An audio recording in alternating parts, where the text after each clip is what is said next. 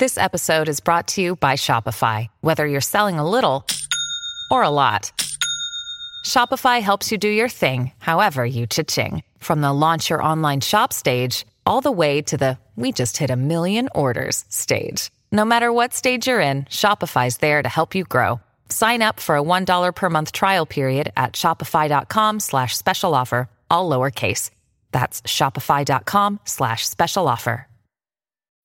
When you need mealtime inspiration, it's worth shopping Kroger, where you'll find over 30,000 mouth-watering choices that excite your inner foodie. And no matter what tasty choice you make, you'll enjoy our everyday low prices, plus extra ways to save, like digital coupons worth over $600 each week. You can also save up to $1 off per gallon at the pump with fuel points. More savings and more inspiring flavors make shopping Kroger worth it every time. Kroger, fresh for everyone. Fuel restrictions apply. Families have a lot going on. Let Ollie help manage the mental load with new cognitive help supplements for everyone four and up, like delicious Lolly Focus Pops or Lolly Mellow Pops for kids. And for parents, try three new Brainy Chews to help you focus, chill out, or get energized.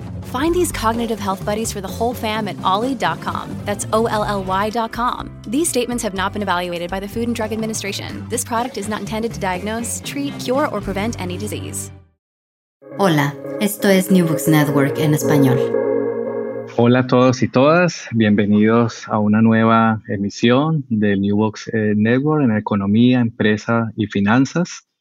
Eh, yo soy el host de este canal, estoy junto con Natalia Santana y vamos a estar hablando hoy con Juan José Fernández Duso, profesor de la Universidad ICESI, acerca de su nuevo libro élites regionales y configuración estatal en Colombia, el caso del Valle del Cauca, 1945-2010. Yo soy historiador y profesor en Westminster University en el Departamento de Administración y Mercadeo y les doy la bienvenida al podcast del día de hoy. Gracias, Julio. Eh, aquí está Natalia Santana, muy ilusionada de estar en este podcast compartiendo esta conversación con, con ustedes dos, con Juan y con Julio.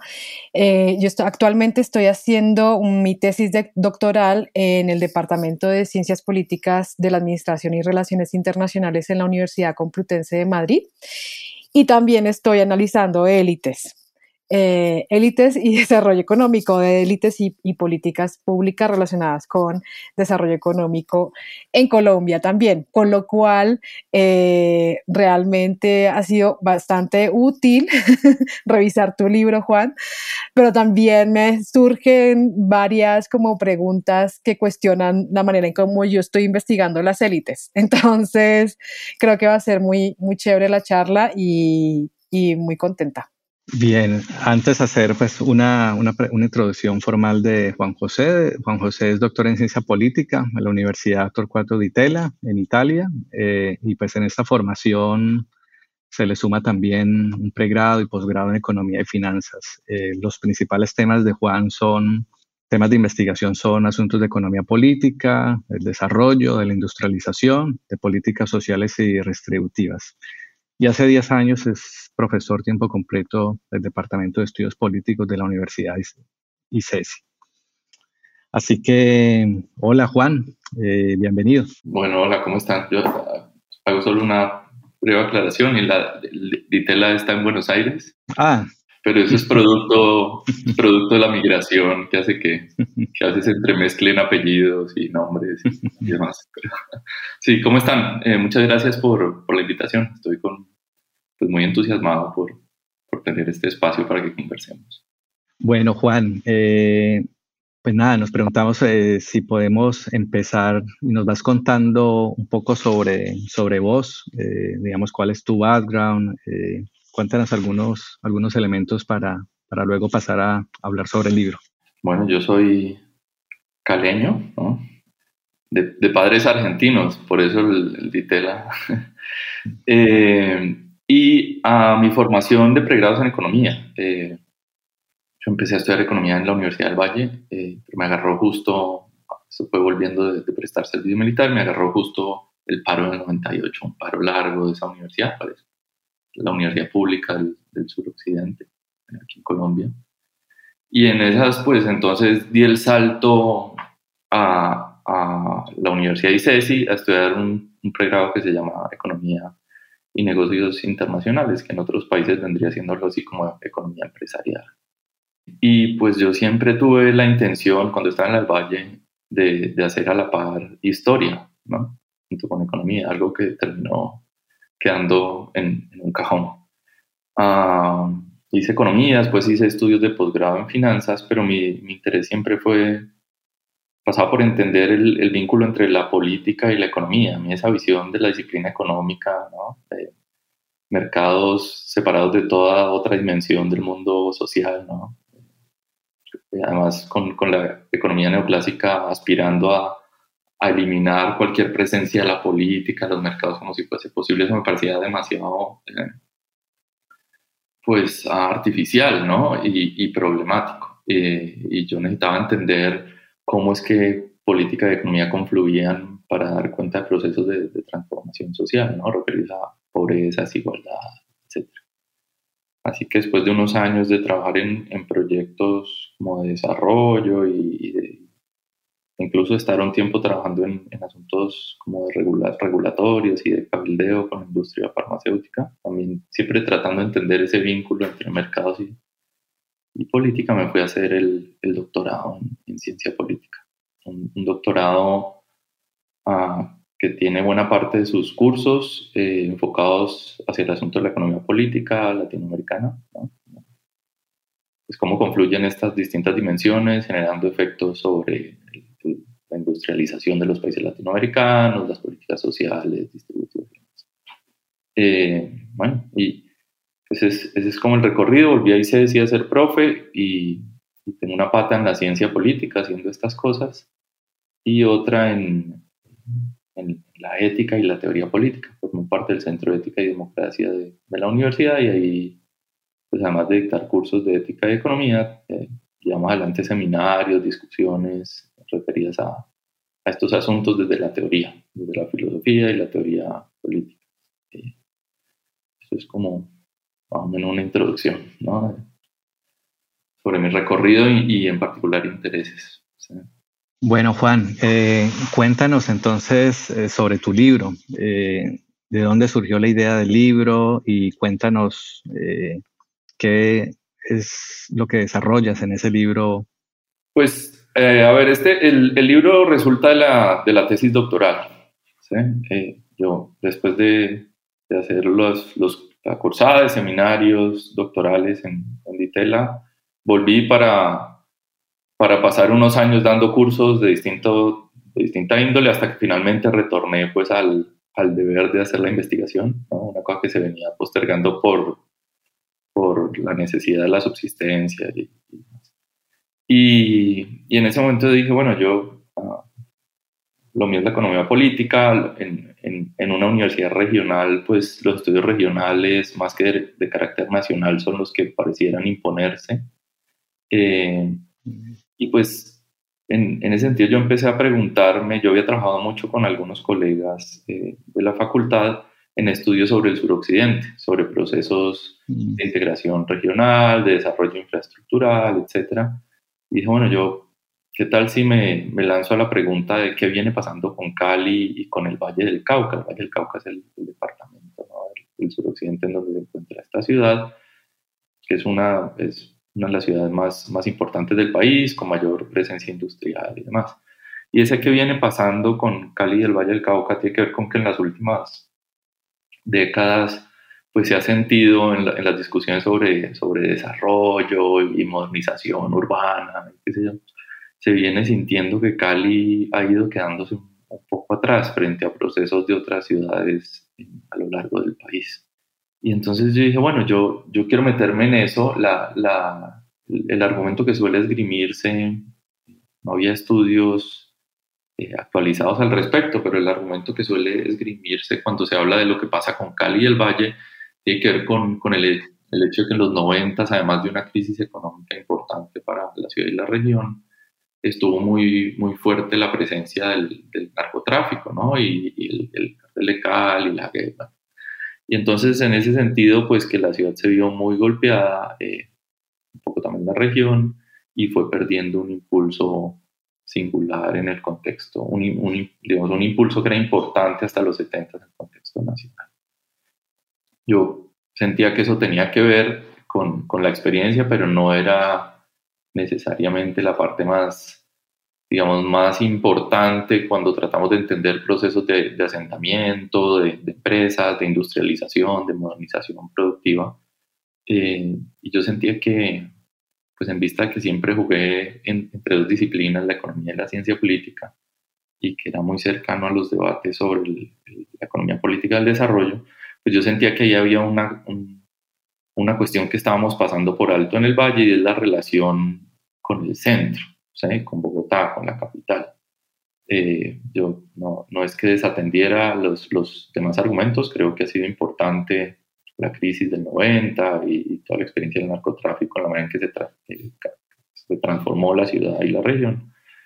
Yo sentía que algo pasaba en términos de, de unas élites que parecían ausentes, de una relación menos potente eh, con, el, con la capital, menos potente en el sentido de lograr apoyos, ¿no? recursos, eh, el acompañamiento para consolidar ciertos tipos de políticas públicas particulares, más allá de que uno después comparta la visión desarrollista que hubo en los 50, 60, o no, pero o sea, parecía que nada pasaba, ¿no? Entonces yo dije, bueno, yo, creo que el, el asunto pasa por la relación con el centro y quiero explorar eso. Y, para explorar eso yo creo que hay que hilar más fino y hacer un recorrido histórico un poquito más largo, ¿no? Cómo las cosas paulatinamente fueron cambiando. Y ahí, ahí te pregunto, Juan, ¿cómo es que llegaste a que, a que esa relación se establezca a través de las élites? ¿Por qué con las élites y por qué no con, con otra? ¿Por qué, ¿Por qué no, por ejemplo, desde el punto de vista solo institucional? ¿Por qué con las élites? Es que, claro, como yo estoy obsesionada con las élites también, Me gustaría saber cómo, cómo llegaste a eso, a elegir que sean las élites, em, o cómo llegaste al estudio de caso, también me gustaría saber.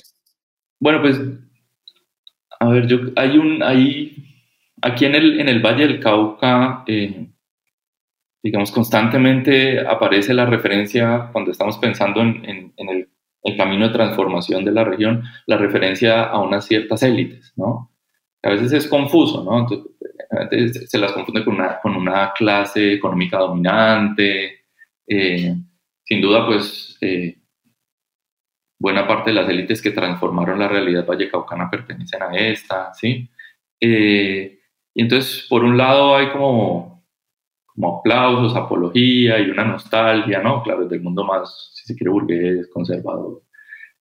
por otro lado, se las, se las castiga muy duro pero lo que sí se hace evidente de los 90 para acá es que aquellos que son reconocidos como élites provenientes de ese mundo, parecían haber perdido presencia, ¿no? Hay una, hay una nueva clase política, por empezar, que va surgiendo desde el, Frente Nacional, que es un gran pacto entre las banderas políticas más importantes del país, eh, que se da un poco para controlar las dinámicas de la violencia, los 50 y demás.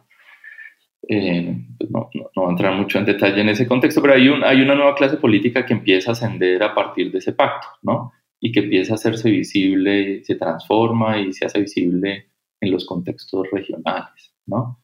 Entonces uno empieza a ver, en, digamos, desde el inicio del milenio que hay, que hay unos señores que parecieran ser élite, como que todavía no se les dice élite, pero, pero que son de otra clase, de otra proveniencia, ¿sí?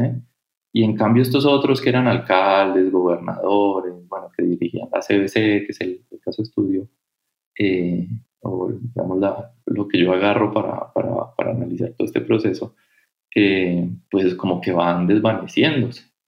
Ahora no se van del valle, siguen teniendo intereses económicos aquí, siguen siendo muy importantes y poderosos, pero ya no le juegan a ser los que gobiernan los designios de la región, ¿no? ahí, abandonan esos espacios de, gestión, de definición de política pública eh, para darle paso a otro tipo de, ciudadanías, probablemente otro tipo de élites, ¿no? es una tarea que hay que, llevar adelante. Entonces yo decía, bueno, a esta gente hay que verla, ¿no? Y eso también tiene que ver con, pues con, ¿no? Julio decía, bueno, esto es ciencia política, pero hay historia. Eh, y, y, es que yo encontraba que, que, este, este problema que me interesaba y esta idea de que la relación con el centro es fundamental tenía mucho lugar no solo en los debates sobre la economía política del desarrollo, sino en los debates que han sido muy importantes en las ciencias sociales colombianas sobre configuración del Estado Nacional. ¿sí? Menos importantes tal vez en Argentina, la economía política ya estaba más referida a asuntos distributivos, de incorporación de la clase trabajadora. Aquí la cosa siempre pasó por el estudio de las violencias y cómo el Estado Nacional se configuraba para decir en alguna época que era fallido, qué sé yo. Y, y, en esos debates, pues es que las élites siempre están presentes, pero siempre están presentes eh, las élites regionales, ¿no? Como si fueran las mismas, como si no cambiaran, como si no quisieran, ¿no? Eh, y entonces yo dije, pues si acá hay un Estado que se está configurando, que tiene una presencia desigual, ¿no? Eh, que las ciencias sociales suelen estudiar en los contextos, en los, digamos, en los territorios en donde su presencia es más precaria, pero no donde se ha desarrollado más. Y si las élites son centrales en eso, y además yo estoy percibiendo que ya no son esas, ¿no? Esa clase económica dominada, pues, pues metámonos por ahí. Eh, hay una institucionalidad que pareciera ser muy frágil, muy pobre, según los estudios sobre la configuración del Estado Nacional. Si es así, si son las élites, pues yo tengo que ver si es que quieren o no quieren, qué han hecho. Y en esa exploración yo fui dándome cuenta de cómo estas élites fueron centrales en la, en la construcción de, de burocracias de distinta índole en la región, unas burocracias necesarias para su proyecto de modernización regional. ¿no? Lo que pasa es que luego se retrae. Entonces por ahí es que se va, va tomando forma la, la cosa, la investigación. Y ahí, digamos, más que un paréntesis, pues una nota, y es que a, mí me preguntan, eh, pues está joven el libro, recién salido, pues, pero los que lo han visto, me preguntan mucho por el valle, mucho por las élites del valle, y yo, y yo, lo veo sin duda como un trabajo sobre el valle y las élites, ¿no? Como había que ayornar, hace un par de meses estaba hablando con un historiador amigo que está haciendo doctorado en ciencia política, Camilo Serrano, y él me decía, mira, es que vos agarraste esta agenda que ya estaba chuleada, por ¿no? Como los historiadores ya habíamos hecho élite y chao, y esto está viejito y lo achornaste, sí, bueno. Y, y sí, pero yo este trabajo también lo veo como un trabajo que estudia la configuración del Estado Nacional. y aquí engancho con algo que dije al, principio, cuando estamos en las universidades regionales, como que a uno le toca hacer el estudio sobre la región. Yo también quería hacer un estudio sobre el país y, y en esa perspectiva que es relacional, que trata de entender cómo las élites no solo se resisten, sino que desde las regiones también construyen, hacen Estado. Yo siento que es un, trabajo que ayorna la investigación sobre el Valle del Cauca y las élites, pero que permite pensarse cómo es que se hace el Estado en el país y probablemente ¿no? da pistas para, para abordar otros casos nacionales del, del, contexto. Ahí ya tal vez son muy ambicioso, pero pues es como una invitación a, a hacerlo. Eso es lo que a veces veo yo cuando agarro el, libro. Sí, Juan, y, precisamente de las cosas que más me, me impresionaba a mí con el libro es, es, esa mezcla que logras al abordar este problema, pues, de, de, la pérdida de influencia de unas élites en una región, ¿no? Porque a medida que fui leyendo el libro, me, sentía como, como en varias dimensiones, ¿no? Primero leyendo sobre la historia de una, organización que es la CBC, una de las organizaciones más importantes en el Valle y, en Colombia, pero también leyendo la historia de unas élites regionales, de una, una historia del ascenso de unas élites, pero también de, de, la pérdida de influencia en la política regional. Tú, llamas, tú lo llamas la pérdida de discrecionalidad, o, la retracción de esas élites acá del Valle del Cauca eh, en una agenda modernizadora, en una agenda de desarrollo, pero también lo, lo, lo que, lo, que sentía a medida que iba avanzando en los capítulos era una historia de esas complejas relaciones que hay entre el centro político y las regiones, ¿no? Y en esa medida, eh, si uno mira el libro desde arriba, lo, que hay es precisamente lo que señalabas, ¿no? Una historia del Estado en Colombia, ¿no?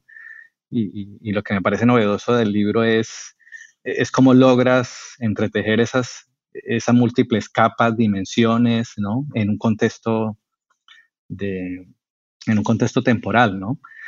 ¿Por qué no nos contás un poco más sobre cuál es el argumento del libro? Eh, ¿Cuál es como la idea central del libro y, cómo fue surgiendo esa idea a lo largo de, la elaboración del libro y, el soporte de, digamos, de esa idea también en el trabajo empírico, que es algo también que nos, que nos gustaría destacar más adelante? Bueno, sí, yo, pues yo quería entender qué es lo que pasó con esta gente, ¿no?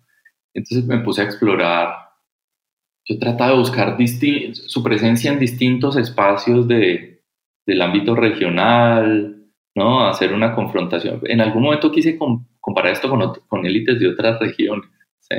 Pero no había como una política pública, una, una institucionalidad de largo aliento que me permitiera comparar las variaciones. Y bueno, además era, era, hubiera implicado moverme muchísimo más y no, no tenía tantos recursos. Yo dije, yo puedo hacer algo que salga bien con el valle para hablar sobre el Estado y, y no solo sobre el valle, que es algo que quería hacer de todas maneras. Y entonces buscando y buscando, la, tratando de, reconstruir la presencia de, de, estos actores en el eh, los procesos de transformación del valle, de las, del, siglo pasado, lo que veía de manera reiterada era la presencia de una, de una corporación, la CBC, es, esa es una entidad que ellos logran eh, montar a mediados del siglo pasado. Es la primera corporación regional autónoma para el desarrollo.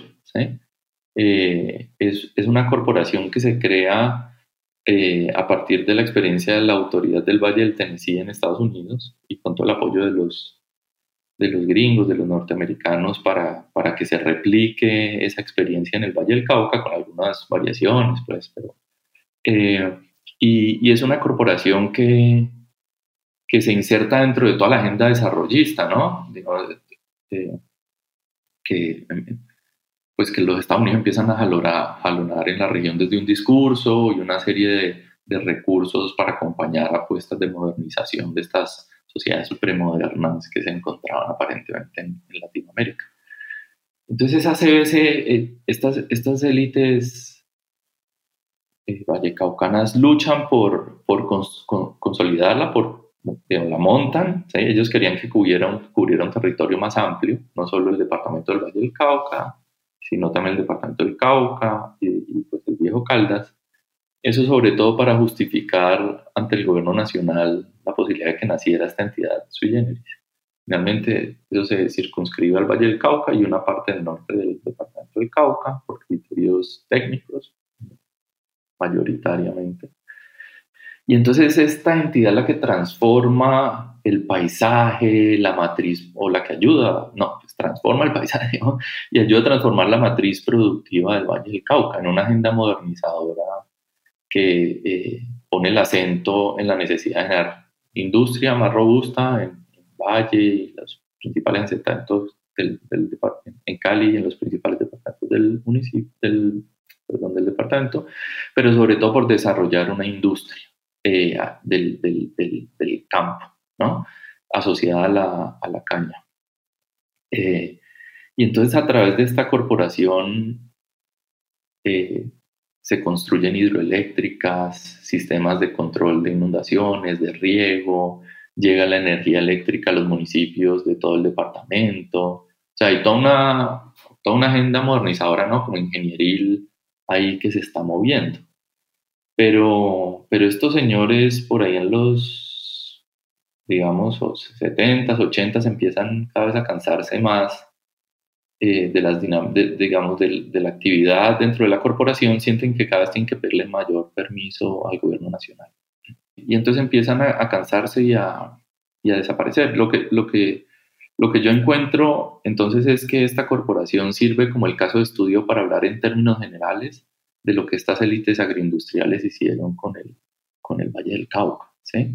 Eh, yo tengo un montón de información que aparece en el libro sobre los recursos con los que contaban, los recursos destinados a, la administración de la, de la, corporación, pero también a la, a la, inversión a lo largo del territorio. Y es de lejos, por sobre la gobernación y todos los municipios juntos, e incluso otras entidades del ámbito nacional que intervenían en el territorio. De lejos, la entidad eh, que mayor impacto tiene sobre las realidades del suroccidente. Entonces tocaba estudiarla y estudiarla hacía, digamos, permitía entender que era, era un estudio representativo del lugar de las élites, de su, de su impacto sobre la región y también era fundamental para explicar en qué momento dejan de tener presencia, una presencia que va desapareciendo también de las alcaldías, las gobernaciones que habían ocupado. Entonces, yo me, estaba enredando mucho con, con el, el, proceso de largo aliento, pero es un poco eso. Yo me doy cuenta que esta entidad es, el centro de la transformación de la región eh, y, que su, y, lo que pasa con ellos es que en determinado momento el gobierno nacional tiene mayor capacidad para restringir, para limitar las decisiones que toma. ¿sí? Hay, hay, un, hay un trabajo muy interesante, hay pocos trabajos sobre la configuración del Estado Nacional en términos de expansión burocrática y del entramado jurídico que lo gobierna, pero eh, hay un trabajo muy interesante que yo cito en el libro que lo que señala es que el Estado Nacional durante el, el, siglo pasado se va configurando en vista de la, de la escasez de recursos con los que contaba a partir del apoyo de iniciativas de élites regionales que requerían de un cierto acompañamiento para modernizar sus procesos productivos, para profundizar los procesos de acumulación de capital. Entonces, del, de la década del 30 al 50, más o menos del siglo pasado, eh, empiezan, durante esas décadas empiezan a aparecer un montón de entidades que se conocen como mixtas o públicas o semi-privadas, ¿sí? Eh, que tienen el visto bueno de los gobiernos nacionales. Es como, bueno, ustedes señores cafeteros, monten esta federación, ayúdenme a la definición de políticas públicas, díganme qué se requiere, porque la verdad es que la burocracia del ámbito nacional sí, ¿no? es, es, es muy limitada en capacidades, en formación, eran pocos los profesionales a mitad del siglo pasado que existían en el país, los recursos por la vía tributaria eran escasos, luego un Estado robusto, pues realmente no existía. La cuestión es que con el surgimiento de esas entidades a lo largo de, sobre todo los, de las regiones más desarrolladas del país, se van configurando unos actores de presión que después empiezan a costarle caro a los gobiernos nacionales de turno, lo que constituyó una necesidad y una ayuda, que de paso le permitía a los presidentes sacar pecho y decir, vea, estamos logrando esto, y eran un montón de entidades semi, como mixtas, de carácter mixto, gobernadas en buena parte por los actores clave de esos sectores productivos que la reclamaban. Eso empezó a constituirse en, en, un una suerte de entramado de actores de presión que constreñían mucho la autonomía de los gobiernos nacionales. Entonces, por ahí en los 50 y 60 se vienen distintos eh, intentos de reforma administrativa, en el país que buscan concentrar el poder, la autonomía de los gobiernos nacionales respecto a estos actores de presión a lo largo del territorio, ¿no? siendo como la, la reforma más visible la reforma administrativa del 68. Entonces ahí en, en, esos contextos se crea el Departamento de Planeación Nacional, se crean un montón de, entidades del ámbito central que concentran el, el, control eh, y la definición de políticas públicas territoriales que antes eran potestad de algunas de estas entidades y en ese sentido le van quitando discrecionalidad a las élites regionales para hacer lo que antes les resultaba más fácil hacer. Eso es lo que cuando yo, el, todo esto para decir, el argumento es, las élites agroindustriales del Valle del Cauca van perdiendo discrecionalidad paulatinamente, ¿no? y eso se hace muy evidente, sobre todo en los finales de, la década del 90, pero eso es, es, un proceso gradual.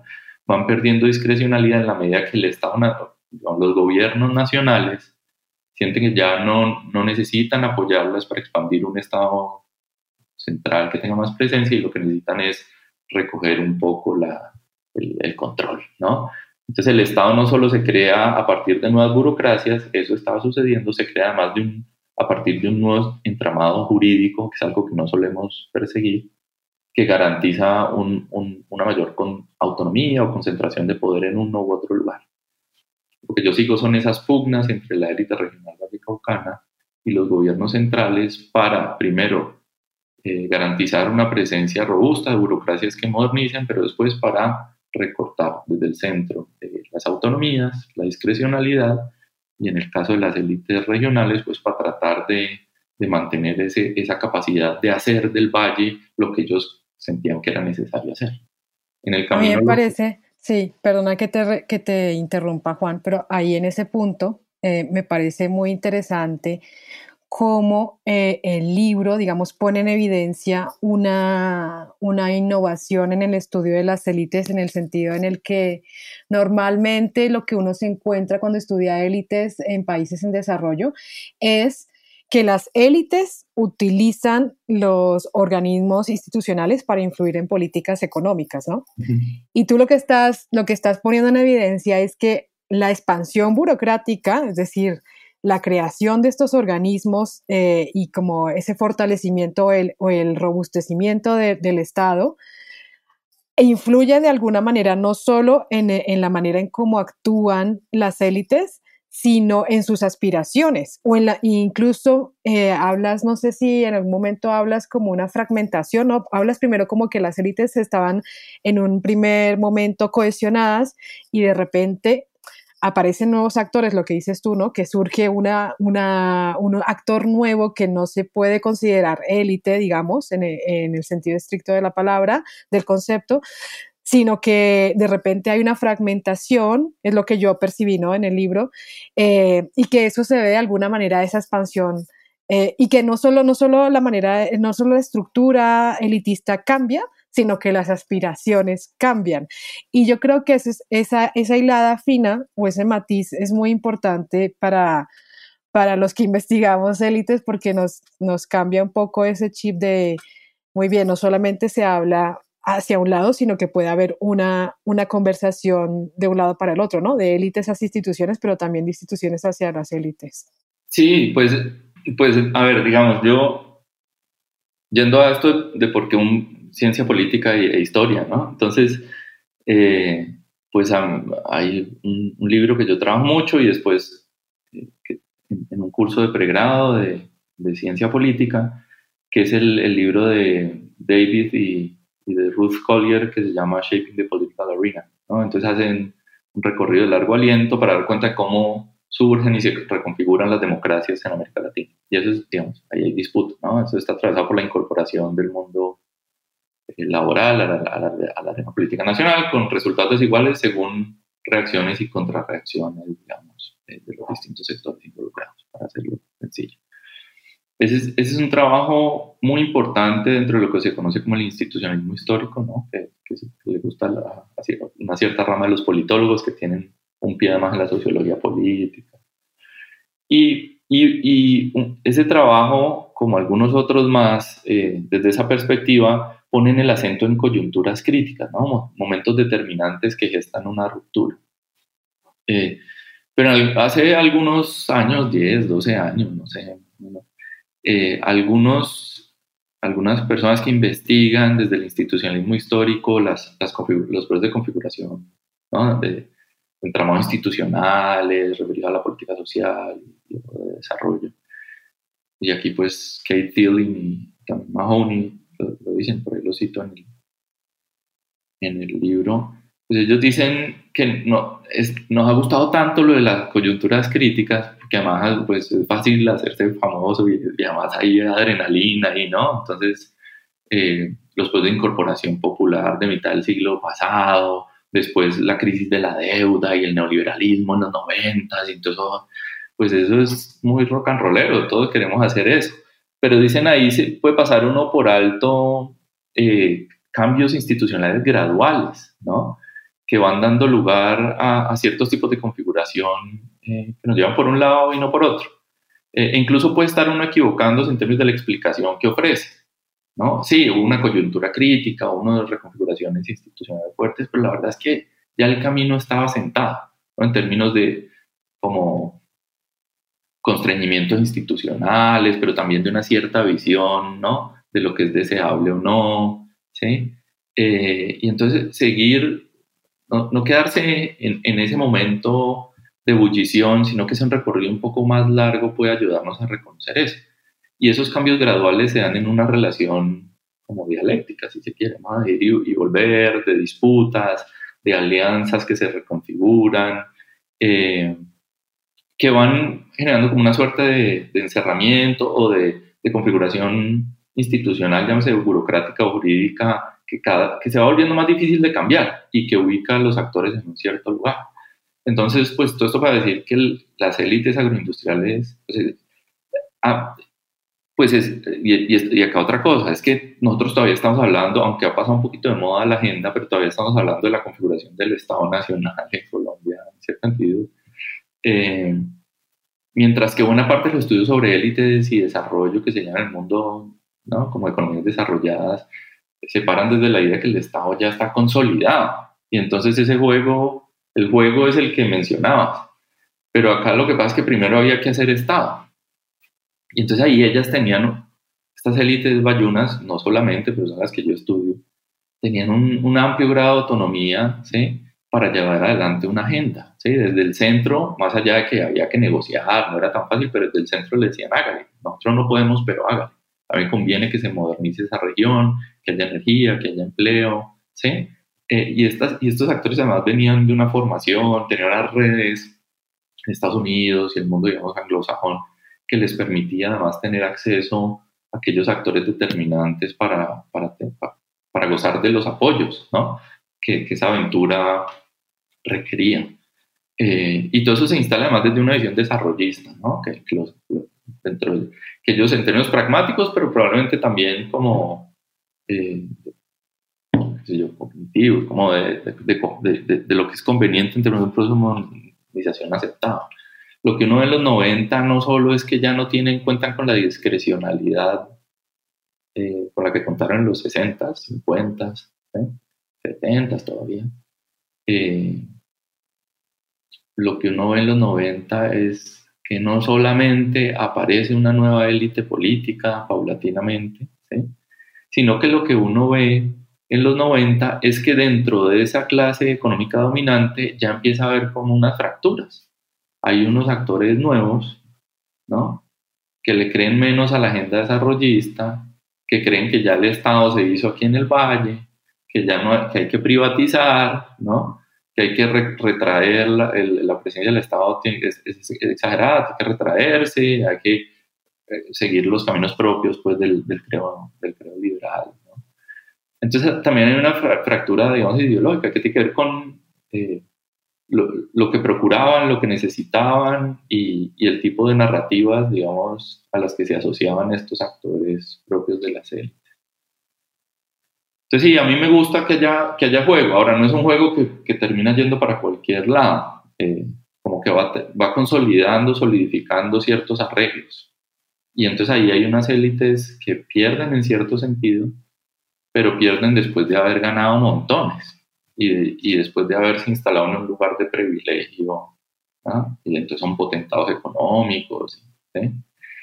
Pero es en este momento, por lo menos para estas élites de esta región económicamente más desarrollada, eh, es en ese momento que sí, ellos ya un poco se cansan de gobernar los designios del Valle del Cauca. Ellos, digamos, los pocos que quedan quisieran, pero es como no nos dejan no, estos rolos, yo dicen, decían en las reuniones, como, es que estos que se creen, ¿no?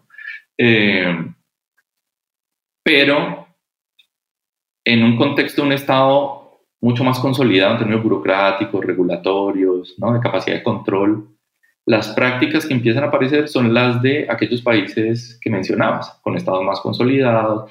Entonces, no es que no sean poderosos. Por un lado, tiene una presencia muy fuerte eh, con fundaciones, con financiación de universidades como la, aquella en la que yo trabajo, ¿no? clínicas, también la, en la que trabajaba Julio, clínicas, eh, tiene una presencia muy fuerte, pero ya no son los que gobiernan la región, y tiene una presencia muy fuerte después en términos de la, de la defensa de sus intereses sectoriales particulares. O sea, esa gente hace lobby, tiene un, un gremio poderosísimo.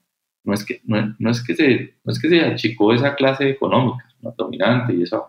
Lo que pasa es que ahora juegan a la, a la cosa más fila, de la filantropía por un lado y, en términos de sus intereses económicos, del lobby, más a la manera de que, en que los estudios de las élites actuales los estudios, los, los. Eh, sí. Entonces hay, hay, transformaciones ahí que, me pareció. Sí, exacto. Yo, no, yo no me, sí, claro, yo no me refería tanto mm. a la detención del poder que tienen, sino al cambio de las aspiraciones, o sea, de hacia dónde se mueven, es lo que dices tú, que me parece muy interesante cómo diste evidencia en eso en el libro. Sí, es como, bueno, pues ya no me deja, ya esto no es mío, la, ¿no? La comarca, la, ¿sí? Eh, pues ya esto no es mío, pues yo me dedico a defender, a salvaguardar mis intereses económicos y expandirme por ahí. Y en todo caso, como siento que esto es mío y lo quiero, pues hay una cosa muy fuerte de apoyar proyectos de educación, de salud privada, de muy buena calidad, ¿no? Eh, pero lo otro se abandona, ¿no? Entonces hay una cosa de, ya, este ya no es mi lugar y ya. Y después ya ahí sí habría que ir a cada personaje para ver con qué tanto resentimiento, nostalgia o, o pues probablemente sin, sin hacerse mucho, eh, muchas, eh, hacerse a muchos sentimientos que llamamos tristes o negativos, pues eh, entienden y narran la cosa, ¿no? Hay unos que están muy frustrados, pues. Hay otros que pues ya se resignaron hace rato. Pero sí, ahora son poquitos los que quedan, ¿no? De esa élite agroindustrial, ¿no? Que no es lo mismo que esa clase económica dominante. Juan, precisamente en ese, punto que venís mencionando, uno podría decir de que fuera de los cambios que mencionas, eh, hay un cambio generacional también que se está dando en esa élite, en, los 80 y en los 90, ¿no? Y, en algún momento, en una entrevista, eh, uno de los miembros de esta élite me hablaba de que había habido una incapacidad de, de, sus padres en hacer ese proceso de, digamos, de, postas, ¿no? O ese proceso de, sucesión generacional, ¿no? Eh, ¿Qué nos podéis decir un poco también sobre este tema del cambio generacional y qué tanta influencia pudo o no pudo haber tenido eh, en este proceso? Eh, esa es la primera pregunta que, me gustaría hacerte. Y la segunda es, digamos que tu libro llega hasta el 2010, ¿no? Pero en los últimos años yo he sentido que ha habido como un cambio también en en la posición de estas nuevas generaciones de esta élite en la región eh, y, podría decir uno que uno la ve como más preocupada por incidir más en, la política, ¿no? Eh, o, al menos, digamos, eh, en intentarlo, ¿no? sabemos que en los últimos años, pues, a pesar de que algunos miembros de esta élite se han lanzado algunas posiciones en el gobierno no lo han logrado, ¿no? ¿Cómo ves vos esos, esos últimos años en términos de, digamos, de comportamiento de esas élites aquí en la región? Bueno, pues yo, sobre lo, sobre lo primero, yo, tal, vez el reclamo de, de, esta persona respecto de su padre y, digamos, eh, un poco tal vez pensaría que defendiendo la postura de una generación que se siente a sus padres. Yo no sé si eso se refiere tal vez al lugar que les dieron dentro de sus organizaciones eh, empresariales. Eh, si se refiere pues al, al lugar que debieron haberles garantizado dentro del mundo político para transformar la región, pues eh, digamos, por un lado, eh, hay una cosa que se llama democracia y, que a mí me gusta bastante, ¿no? Eh, aún entendida como un tipo de régimen que garantiza la rotación más regular de élites. Eh, luego es un reclamo, pues, que ante el cual yo diría, pues, digamos, lo lamento, pero habemos otros. Y con, con, con respecto a los factores que puedan haber llevado a ello, pues no sé, yo, digamos, sí, está este, este, esta suerte de cansancio de parte de algunos actores de esa élite de segunda mitad del siglo pasado, que al perder discrecionalidad hace que se vayan cansando eh, de asumir esas riendas eh, de transformación regional. También hay, una reducción de los mismos. Uno pues, por ejemplo, Henry Eder es muy importante y sigue insistiendo mucho a lo largo de esta dinámica, pero hay otros que se van desvaneciendo, otros nombres. Y lo que pasa en los noventas es que muchos de los hijos de, digamos, los hijos de estos que uno podría reconocer como élite, y en general muchos de los hijos de esa clase dominante a la que pertenecían salieron, salieron de Cali y del Valle, no, esto, digamos, hay que estudiarlo más, pero hay, hay algún trabajo valioso hecho por un profesor de sociología de la Universidad del Valle al respecto. Pero, digamos, el contexto era difícil, de mucha violencia, producto de la guerra entre los cárteles del, del narcotráfico, la crisis de los 90. Y entonces también ahí hay un vacío en el sentido que muchos salieron, salieron a Estados Unidos, eh, algunos, tal vez, menos a Bogotá, y pues es un vacío que supo llenar una nueva clase eh, de, políticos profesionales. A uno puede gustarle o no la, manera en que han actuado, llevado las riendas de la política regional, pero pues es un, espacio que fueron llenando también por cuenta de un proceso de transformación eh, institucional que, arranca en el 86 y que se reafirma con la constitución del 91, ¿no? y que tiene que ver con, con este proceso de descentralización eh, política eh, que se gesta, ¿no? En la apertura de, de, elecciones en el ámbito subnacional. Eh, entonces, pues, digamos, ahí perdieron juego.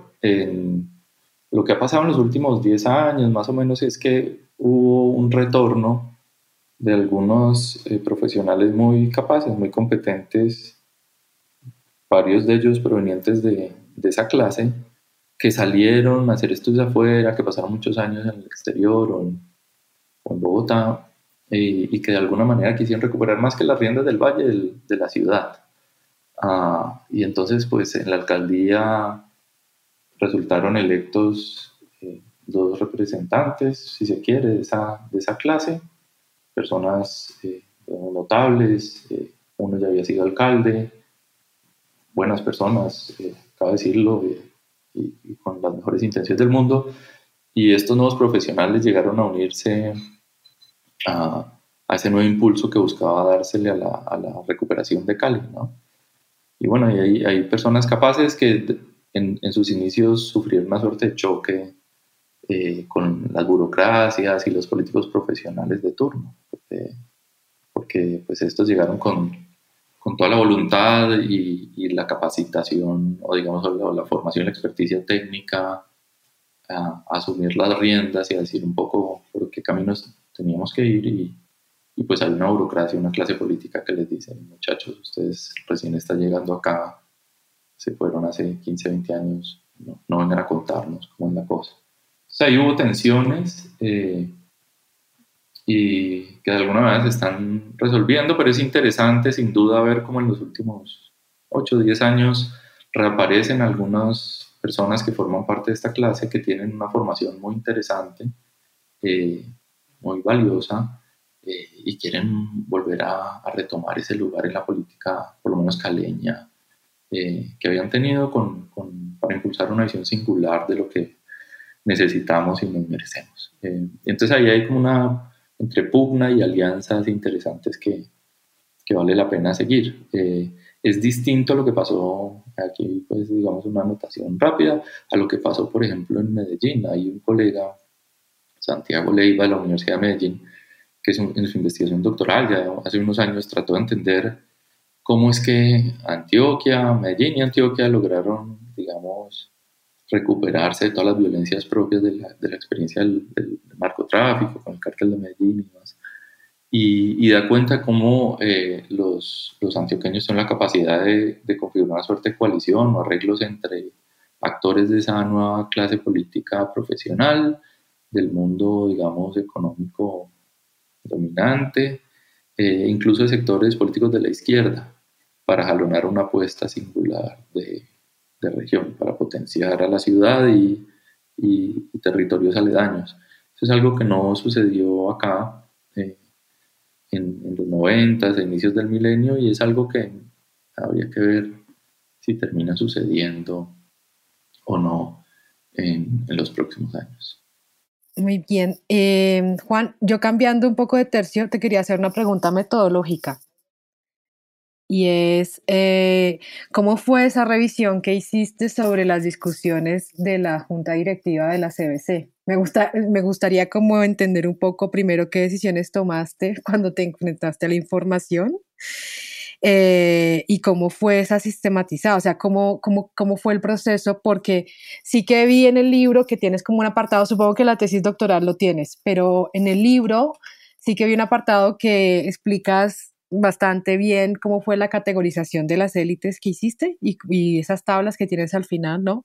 ¿Qué, qué definiciones tomaste? Porque además sé que el, concepto mismo de élite es muy complejo, pero me quedé como con esa duda, ¿cómo hiciste con eso? Con las revisiones de las discusiones. Sí, pues eso es difícil, pues porque en el acta se consigna, además de manera esquemática, lo acontecido. Eh, bueno, primero, ¿cuáles son las élites? Pues yo traté de hacer un seguimiento. Lo primero, desde esa, revisión de las actas, y aquí pues debo agradecerle enormemente a, Lina Castaño, que es una historiadora que me ayudó cantidades en ese trabajo de, revisión documental. Lo primero que yo pretendía era hacer una reconstrucción de quiénes habían sido los miembros del consejo directivo de la, de la CBC durante toda su historia. ¿sí? Y además una reconstrucción de los presupuestos y la asignación de presupuestos eh, a lo largo también de la historia eh, desde esa revisión de actas. Eso a mí me permitiría primero entender cómo van mutando la, digamos, las inversiones, cómo se van transformando, en qué se ponen los acentos, por un lado, y ahora yendo a los personajes, pues me permitía entender quiénes, cuáles fueron los actores que tuvieron una presencia sea, no solo el panorama general de, de quiénes configuran la, el, consejo directivo, sino cuáles fueron los actores que tuvieron más presencia. Y, y esto en, términos de nombres concretos, pero también de categorías. Eh, yo tengo unos gráficos que al final no utilicé, que van dando cuenta con, con distintos eh, colores y formas de cómo la presencia de aquellos que, que terminan denominándose como élites o representantes del, mundo empresarial, de esa clase dominante, eso se va reduciendo para dar paso a nuevos actores de la burocracia, profesionales, digamos, técnica, capaz de la, de la entidad, y actores del mundo político que van tomando fuerza en la medida en que pasan las décadas. Eh, y bueno, ¿cuáles eran los criterios, digamos, para definir quiénes eran esas élites? Yo utilicé varios. Eh, Primero, el, por un lado estaba cuánto tiempo llegaron a ser parte del consejo directivo, incluso si fueron directores en propiedad de la corporación.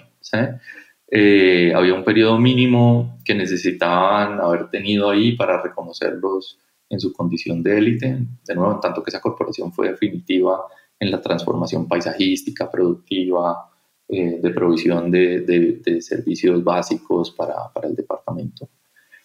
Eh, pero además de eso, yo hice una revisión, eh, reconocidos estos nombres, que además, eh, en tanto que son parte de una clase económica dominante, grandes terratenientes, industriales, entonces tienen unos ciertos apellidos, ¿no? que reafirman su lugar dentro de la economía, pero también los procesos de transformación del valle. Yo, yo empecé a hacer, un, o hice, digamos, una revisión a partir de fundamentalmente de prensa, pero no exclusivamente, de otro tipo de cargos de importancia que hubiesen tenido estas personas eh, a lo largo de los periodos estudiados. Si fueron alcaldes o gobernadores, si eh, dirigieron algún otro tipo de entidad o gremio fundamental para las transformaciones del valle, eh, si pertenecieron a juntas directivas, se hicieron grandes donaciones para proyectos de una u otra índole, y eso terminó generando un, digamos que un, una, una, cantidad de información suficiente para reconocer la, eh, digamos, la dominancia o la, la, importancia de estos actores a lo largo del periodo de estudio en términos de, de transformar la región, no solo como actores económicos o empresariales. ¿sí? ahí reconocí algunos que tienen un apellido que los amarra a ciertas grandes empresas, o apuestas productivas de la región, pero que no se vincularon mucho con la de la transformación regional, más allá de, de, sus intereses económicos. Eh, eh, esta, esta, toda esta información me permite reconocer que hay, hay un cuerpo eh, de personas, pues en esos contextos naturalmente hombres, ¿sí? que, que, que han configurado una suerte de red de, para la discusión y el cogobierno de los designios del departamento y en general del suroccidente. ¿no? Eh, y entonces están presentes en juntas, han dirigido las entidades más importantes de la región, tienen además un, capital cultural y, un, y, sobre todo un capital social que, las, que las, les permite, digamos, tener una capacidad de afectación sobre el mundo al que pertenecen, ¿no? Eh, y de alguna manera hay un cierto sentido de dignidad o como de exquisitez que se va configurando a partir de esos lugares que ocupan. Y ese sentido como de, exquisitez, ¿no? de dignidad, o más fuerte de designio entonces sobre los, los destinos de la comarca, pues eso ahí sí toca rastrearlo más a través de la manera en que se ha narrado el valle y se ha narrado el lugar de estas familias o estos personajes en, en, nuestra región. Yo tengo la facilidad que vivo acá, he vivido todo ese proceso, ¿sí?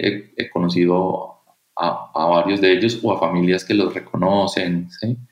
Eh, y bueno, más allá de eso, eh, en términos de sistematización y confianza respecto de cómo se identifican estos actores, está toda la, producción académica a disposición para ello. Entonces hay trabajos, eh, biografías que han hecho algunos historiadores como Jaime Londoño, ¿no?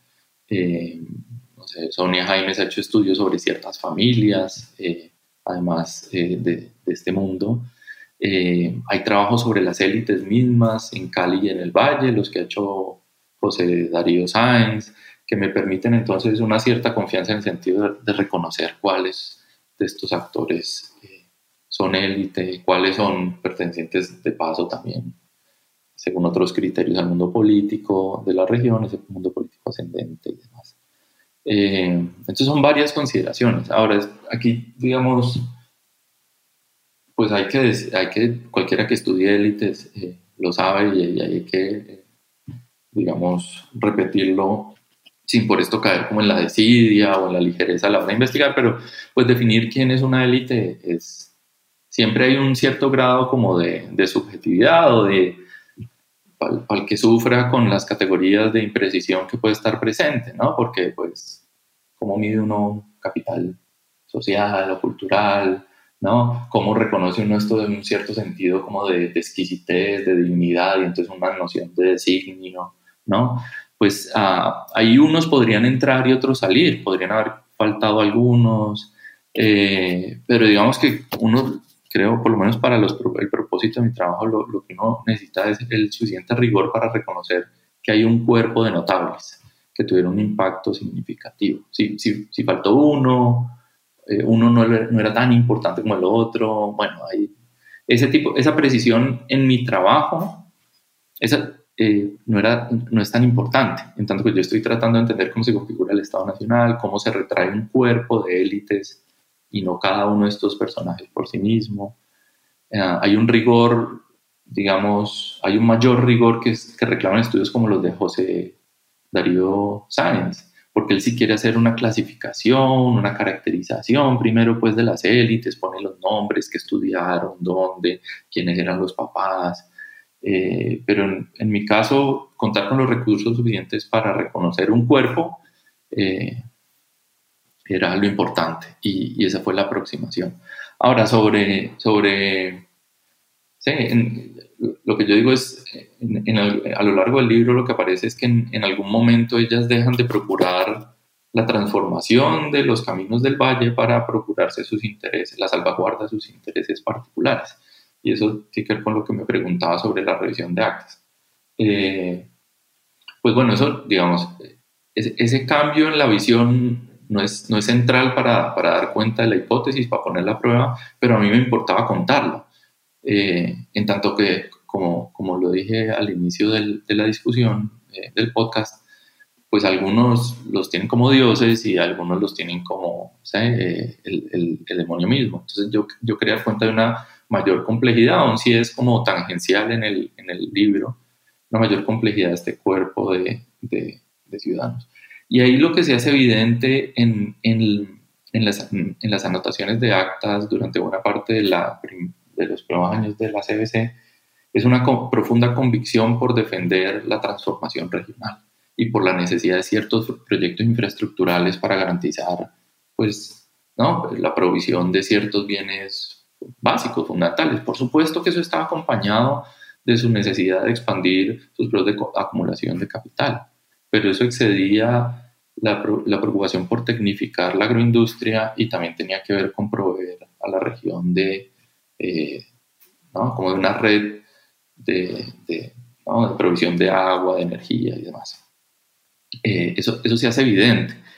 En la medida en que pierden discrecionalidad, por un lado, cada vez las discusiones son más técnicas ya no, ya no hay referencias al valle, a, macroproyectos, sino a cosas mucho más específicas, mucho más técnicas, referidas con una serie de programas, eh, proyectos grandes, sí, pero también programas que había impulsado la CBC por, en, en, parte importante por, por, solicitud del gobierno nacional.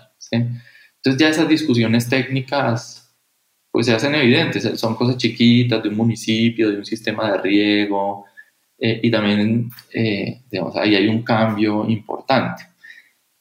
¿Qué hice yo? Hay momentos significativos que pueden tocar los intereses particulares de estas élites agroindustriales, ¿no? Entonces está la, la, reforma agraria en los 60, todo el, el, el, proceso de descentralización política, fiscal, administrativa de los 80 y 90, el, el, giro neoliberal, luego la ley que da nacimiento al Ministerio de Medio Ambiente, del cual la corporación termina siendo parte. Em, yo busco en esos momentos específicos un mayor número de actas. Lo que yo hago para reconstruir el, los miembros que pertenecen al consejo directivo y los presupuestos es revisar tres o cuatro actas, eran tres actas promedio por año. Eso era suficiente para detectar estos actores y los números pero después en esos momentos críticos, digamos, ahí se revisan las actas de todo, de todo el año, de todas las juntas que además había reuniones veces extraordinarias. Y ahí lo que uno puede encontrar, más allá de, lo esquemático de una acta y de, y de voces que, se, que desaparecen, es una preocupación, o sea, manifestaciones de preocupación por, por el desarrollo del, del, sector agroindustrial. Es como ¿no? una, una suerte de están atacando a nuestra industria, nos van a afectar para mal. Eh, entonces ahí uno ve que hay un paso del, de las grandes ambiciones y visiones del valle a, a, una, a, unas discusiones mucho más técnicas y chiquitas que, que, a veces pueden aburrirlos, con momentos críticos determinantes que ponen el acento en la necesidad de responder a ciertas demandas desde consideraciones técnicas de la CBC, pero para salvaguardar ese aparato productivo que tanto ha costado. Eh, entonces uno ahí esas cositas, esas cosas las detecta, ¿no? Eh, de manera suficiente como para, para poder señalar o sugerir eso que, que está presente en el, en el, libro. Bien, Juan, muchas gracias y muy interesante todo lo que nos contás. Eh, también hay que decir de, para aquellos que estén interesados en, en, leer el libro, el libro está en formato digital, ¿no? En la página de la Universidad ICESI. Eh, bueno, Juan, hemos tomado ya bastante de tu tiempo. Te agradecemos mucho por compartir con nosotros estas ideas sobre tu libro. Y una última pregunta que yo quisiera hacerte es, mm, ¿en qué andas ahora? ¿Cuáles son los temas que estás trabajando? Eh, ¿Qué nuevo proyecto tenés ahora en marcha? Eh, bueno, pues primero quiero agradecerles a ustedes dos por, por la invitación, que me ha, me ha hecho muy feliz. Eh, sí, y el libro está para descargar en, versión digital de la página web, del sitio web de la editorial ICESI. Eh, buscan en Google élites, caña y configuración estatal y, editorial ICESI y ahí les sale el link. Eh, pues, ¿qué, ¿qué, quiero emprender para el próximo año? Lo quería hacer hace año y medio y todavía no puedo arrancar. es, es una historia también desde esta perspectiva de la economía política, eh, de, los, de los sistemas pensionales en el país. Pero eh, esa es, es la idea. Ya empecé a hacer revisión bibliográfica. El, año entrante pienso meterle acelerador al, al ejercicio eh, para ver por dónde también empieza uno a contar la historia, ¿no? qué dimensiones pueden ser más interesantes y demás. Pero sí es la...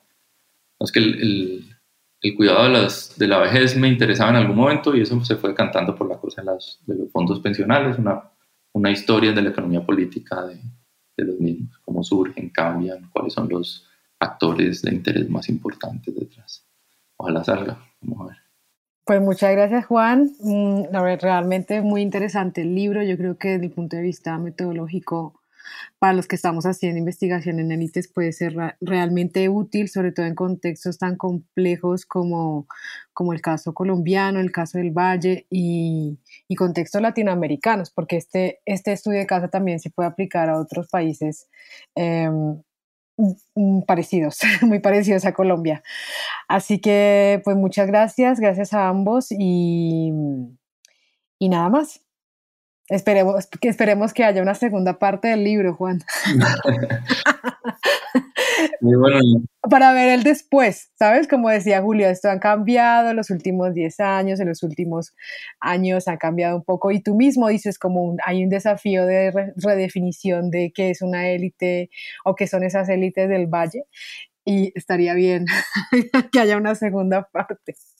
Sí, ojalá vamos a ver qué, ¿Qué pasa con la, con la política regional en los procesos de, transformación de la misma? A mí me, parece estimulante que haya nuevas voces provenientes de, esa clase, algunos que heredan el apellido, que, quieren vincularse con, con, intenciones y proyectos legítimos y, y, con algunas propuestas muy, creo yo, muy valiosas. Y ese juego con, con, la, con la política profesional que surgió y se consolidó en las últimas décadas es, interesante, ojalá, ojalá salgan cosas buenas, pero bueno.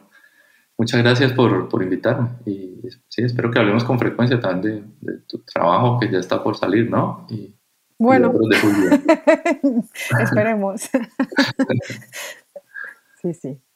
Bueno, gracias a todo el mundo además por escucharnos y hasta la próxima. Gracias por escuchar New Books Network en español.